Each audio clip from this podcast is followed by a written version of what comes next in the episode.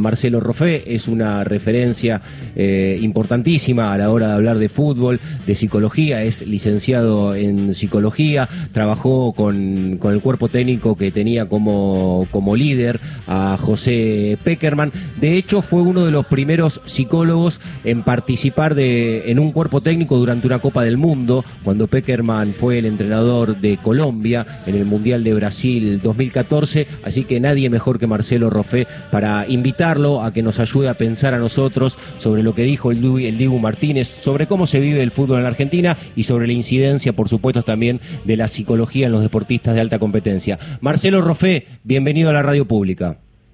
¿Qué tal? ¿Cómo estás? Saludos para la mesa, para la audiencia. Te agrego algo, yo estuve seis años con Peckerman en la selección argentina, en juveniles, con camadas que salieron campeones del mundo, entre esas, bueno, Messi, Agüero, Tevez, Saviola, Romagnoli, Colochini, Alessandro, etcétera, y además fui asesor externo, si bien no viajé, en Alemania 2006. Así que también trabajé con la mayor Argentina en el 2006. Sí, hace poco estaba leyendo en uno de tus libros, Marcelo, que hacías referencia al campeonato que se jugó, al campeonato mundial sub-20 que se jugó en la Argentina de 2001, eh, y, lo usabas también, ¿no? Como objeto de estudio por eh, para trabajar la presión que sentían esos pibes en ese momento al jugar un mundial cuando Argentina ya venía con algunos éxitos en, en la categoría y tenían que representar a la selección y en nuestro país. Bueno, eh, sí, eso está en alto rendimiento, psicología y deporte, es uno de mis libros. La verdad que esa fue la demanda de, José, eh, que ellos habían ganado el sudamericano 99, si no me equivoco. Habían jugado bien, pero no, no en la medida de lo que él esperaba, y él lo relacionaba exclusivamente con la presión. Y entonces él se adelantó y dijo, vamos a jugar un mundial de local, somos favoritos porque ya habían ganado dos campeonatos del mundo con José, Qatar y Malasia, y bueno, había solamente dos chicos que, que jugaban en primera, y bueno, tuvimos que trabajar un año y bueno, la verdad que no, nos fue bien, pero, pero bueno, es eso, ¿no? El eje es la presión y hilando con lo que ustedes dicen, la presión de este país es tremenda ustedes lo vieron en las lágrimas de, de Aymar y de Scaloni, que son dos jugadores que ya jugaron en la selección mayor, que en ese 2006 estaban en ese equipo, y eh, lo que manifiesta el Dibu Martínez, ¿no? O sea, 45 millones, que creo que somos 47, en la espalda de, de cada uno de los jugadores, ¿no? Y así es muy difícil jugar bien. Marcelo, ¿y cómo, cómo se descomprime o cómo se intenta descomprimir esa presión? Mira, todos pensamos que, eh, y yo sigo sosteniéndolo, que Scaloni eh, lo supo hacer muy bien porque armó una estructura alrededor de Messi. Y nosotros tenemos un libro con Germán Castaño que se llama La pelota no siempre al 10 ni al 23 por la serie Jordan, el último baile, pero pero bueno, yo creo que, que Argentina ganó la Copa América porque no le no pasaban todas las pelotas por Messi, igual que Phil Jackson hacía con Jordan. Ahora, eh, ahí nos liberamos. Sin embargo, un mundial es otra cosa y entiendo que cuando vamos de, de banca nos puede ir como no, no fue en el primer partido y como no fue en el 2002 que y bueno y todo eso se trabaja con un profesional de la salud mental que sea un poco el regulador de las emociones que en este caso no no lo hay. Pero bueno somos necesarios pero no imprescindibles. Por eso yo no quería no quería salir en notas me llamaron de 50 lugares el año eh, la semana pasada después de la derrota y yo no quise hacer leña del árbol caído porque yo fui parte de la selección trabajo con jugadores y sé lo difícil que es estar ahí que no cualquiera está en la selección, pero lamentablemente si me preguntaste tengo que decir qué voy a decir. Soy psicólogo del deporte y vivo de esto hace 30 años. Claro. Eh, Marcelo, te quería preguntar puntualmente, Agustín te saluda. Eh, digo, esto, bien, esto que, dice el Diego Martínez post partido, no es habitual, los jugadores no suelen hacer referencia a esto. En muchos clubes durante muchos años en la Argentina se tapó, trataba de que no se conozca que había un psicólogo, había muchos jugadores que, que eran reticentes. Digo, desde tu mirada y, en lo que puede producir esto, en otros pies, digo, no, no, no digo en los superprofesionales, en los pies que están llegando, digo, uno tiene por ahí eh, padres, eh, amigos, eh, que, que sus hijos por ahí tienen que ir particularmente a un psicólogo deportivo porque se lesionan ante los partidos, porque no rinden, etcétera. Digo, ¿qué, ¿qué, pensás que, que, puede aportar esto Diego Martínez? Y si crees que ya cambió esa mirada que había dentro del fútbol sobre la psicología. No, la pregunta es buena. Mira, cambia muy lentamente, porque yo empecé en esto hace 30 años y sigo sintiendo que remamos en dulce de leche repostero, por más que trabajé en 18 clubes, en dos selecciones, en cuatro países, escribí 20 libros, pero igual es muy lento el avance. De hecho, en primera división del fútbol argentino, de 28 equipos, solo 5 lo tienen, o 6, y en el Mundial de 32 equipos lo tienen 5 nada más. Entonces, eh, la realidad es esa. En juveniles, nada. Muy poco el porcentaje. En juveniles, sí, a partir del modelo Peckerman, como el entrenador de arqueros que era Filiol, lo incorporaron todos. Ah. Entonces, en juveniles, sí. Ahora, vos me decís, ¿por qué pasa lo de Aldo Civi, que se, que se suicidaron dos, dos chicos después de quedar libres? Bueno, porque ahí algo falla. No sé si en Aldo Civi, no sé si hay psicólogo o no, pero ahí hay un tema de contención institucional, como pasó en su momento. Bueno, un sistema muy cruel también, Marcelo, ¿no? El del fútbol argentino, los pibes en marzo, en diciembre, tienen que estar permanentemente siendo evaluados, si no tienen que buscar club a mitad de año, bueno, nada, es muy cruel, muy cruel. Bueno, fíjate que Mirko Sarich ya era profesional, que el Morro García ya era profesional, tenía 30 años, por eso hay un libro que, que escribimos en el 2019, se llama Y después del retiro, ¿qué?, que habla, de, cambia el concepto del retiro. No hay que hablar del retiro una vez que te estás por retirar o ya te retiraste, sino ya en juveniles, nosotros en Lanús hicimos un proyecto muy interesante que ahora lo están continuando otros colegas de mi equipo, pero estuvimos tres años y ya hacíamos talleres sobre el retiro, o sea, para tener otro oficio en edades juveniles, entre los 13 y los 21 años, porque llegan dos o tres nada más. Entonces, las expectativas de la familia son muy altas, el 80% de la, de la población, digamos, futbolística es carenciada, ¿no? Porque somos un país del tercer mundo. Entonces, todo eso hace un cóctel que en algunos casos puede ser fatal. eh, Marcelo, buen día. Eh, digo, estaba viendo tu currículum, pedazo de currículum que tenés, Dios santo.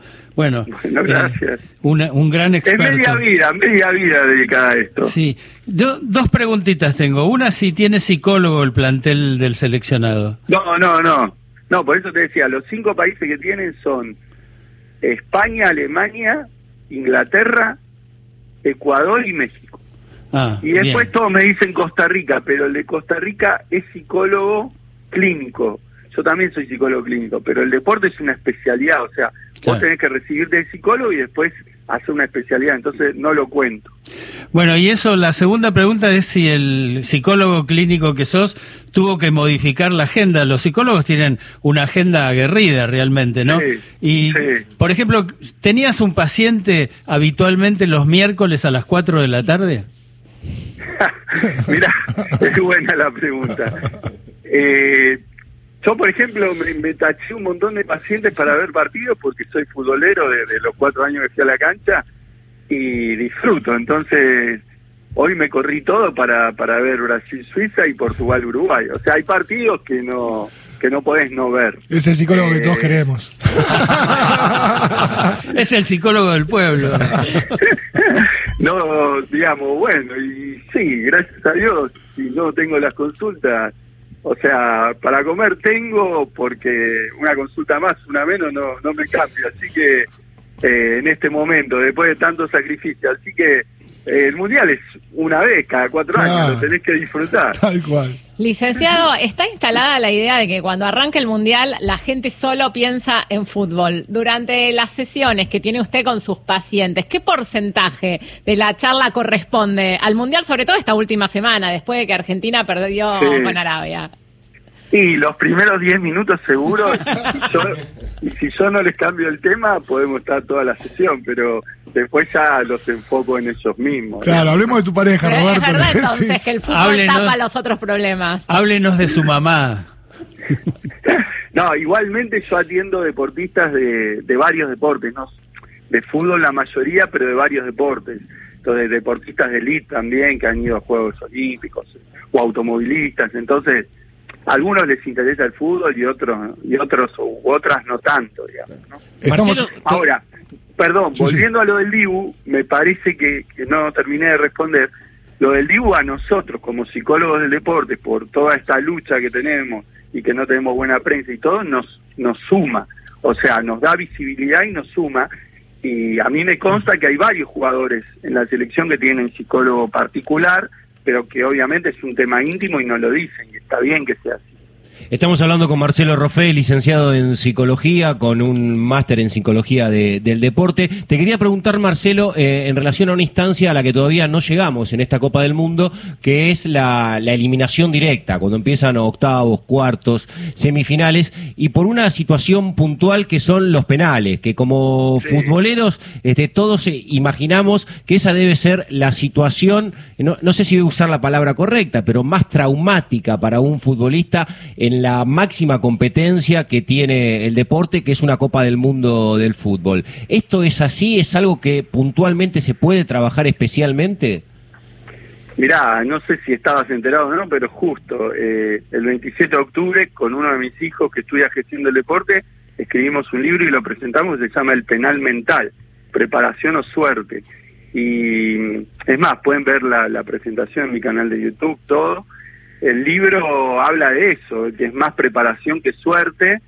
Y, por ejemplo, está la frase de Baggio que pensó en suicidarse después de errar el penal contra Italia, ¿no? Si me hubiese suicidado no hubiese sentido nada, dijo. Ah. Eh, y en otra época, Bocini, cuando le preguntaron, dijo, mira, hiciste 103 goles con la camiseta de Independiente y nunca pateaste un penal. ¿Por qué? Porque es muy fácil hacer un gol de penal. Bueno, eso cambió. Había una película de Wim Wenders, un director alemán de 1969, la película que decía la ansiedad del arquero al tiro penal, que está mal traducida, está traducida como el miedo del arquero al tiro penal.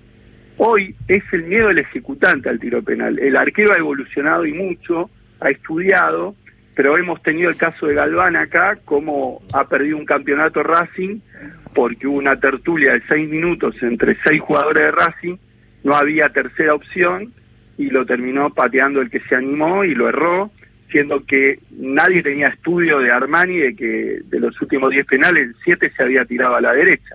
Claro, no por ahí. A la derecha. Claro, por ahí el fútbol debe ser uno de los deportes, digo, uno lo compara con el básquet, con otros deportes de alta competencia, sobre todo en los Juegos Olímpicos, donde todo está más sistematizado, ¿no? Debe ser más difícil también sistematizar el fútbol. Pero, eh, Marcelo, sobre esto que te preguntaba Santiago recién, eh, en los penales. Digo, ¿cuál es la diferencia entre. Si vos estás jugando un eliminatorio igual. En un entrenamiento. No, no, no, en el partido. Digo, Santi iba al mata-mata, ¿no? A, octavos, cuartos de final, donde te quedas afuera igual. ¿Cuál es la diferencia entre ese partido donde te la jugás igual, te la estás jugando igual, y un penal definitorio en ese partido? ¿Hay alguna diferencia entre esos 90 minutos y ese penal en la cabeza de los jugadores? La presión es enorme, muchos dicen que no se puede entrenar porque esa presión no se puede entrenar en una en un entrenamiento. Nosotros en el libro no te voy a contar todo porque si no no lo compra nadie, pero decimos decimos que sí que hay técnicas para tratar de homologar la presión de la competencia eh, en un entrenamiento, ¿no? Eh, ahora, la diferencia puntual es que vos tenés que caminar 45 metros, 40 metros, que alguna vez Bilardo dijo que hacía falta un acompañante terapéutico, y en el otro, bueno, estás ahí, estás cerca, y o sea, esa podría ser una presión, porque muchos dicen que, que en el, una presión extra, ¿no? En el boxeo, eh, vos ganás o perdés la pelea en el trayecto que va desde el vestuario hasta el ring, ¿no? En todos los pensamientos que te vienen, positivos o negativos. Y acá pasa algo parecido con el penal, ¿no? Por eso nunca hay que cambiar la decisión que tomaste. Eh, tenés que aislarte de, todo lo que te dicen los rivales para perder el foco, mismo el arquero, que puede utilizar técnicas de desconcentración, y, no dudar, porque ya es difícil de por sí, y si cometes alguno de estos pequeños detalles o errores, eh, lo más probable es que lo erres, ¿no? Porque el arco se achica, el arquero se agranda. Esta investigación que hicimos es a 60 entrenadores, arqueros y ejecutantes. Y todos ponen la mentalidad por encima de la técnica y lo físico. En un 80-85% lo, lo más importante es la confianza en vos mismo y la mentalidad. Marcelo, eh, trabajaste con él, lo, nombraste vos entre algunos nombres propios que, que, diste en tu recorrido como profesional. ¿Cómo es ser Messi? Y bueno, sí, yo trabajé entre el 2004 y el 2006. Eh, bueno, vos sabés que nos asiste el secreto profesional, el juramento hipocrático. No puedo decir más que es una excelente persona, muy humilde, con buenos valores que construyeron sus padres y que terminó de construir en la Masía. Es una persona sencilla, muy querible y bueno, que es un mega crack, ya lo sabemos. En el 2004 insinuaba, ya se visualizaba, pero todavía no era la mega estrella, digamos, que, que después confirmó que fue y que es, ¿no? Marcelo Rofete, agradecemos por este rato, por esta charla, por ayudarnos a pensar el fútbol desde un lugar que por ahí no, no suele ser el, habitual en los medios de comunicación y que evidentemente también nos enriquece. Así que muchas gracias por este rato, Marcelo. No, por favor, si me permitís, eh, en mi página web, que es mi nombre, marcelorofe con doble pueden descargarse dos libros míos gratis y también te dejo el Instagram del último libro sobre el penal que se llama arroba el penal punto mental. Bien, Marcelo, iremos por ello entonces. Te agradecemos y le seguiremos en ¿eh? otro momento. Abrazo grande. Dale, abrazo grande, que ganemos. Marcelo Rofé, licenciado en psicología, trabajó con el cuerpo técnico de José Néstor Peckerman y fue uno de los psicólogos deportivos que estuvo participando en un cuerpo técnico durante la Copa del Mundo, uno de los primeros en Brasil 2014. Claro, es